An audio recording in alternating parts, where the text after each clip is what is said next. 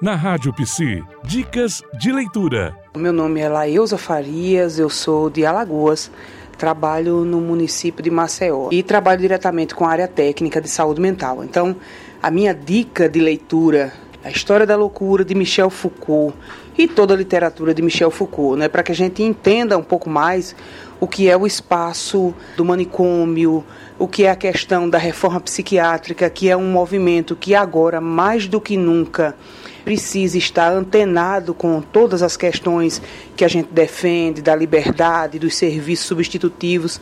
Espero que vocês tenham gostado da dica, espero que vocês continuem curtindo e ouvindo a Rádio Psi e um beijão de Alagoas para vocês. Você ouviu na Rádio Psi Dicas de Leitura.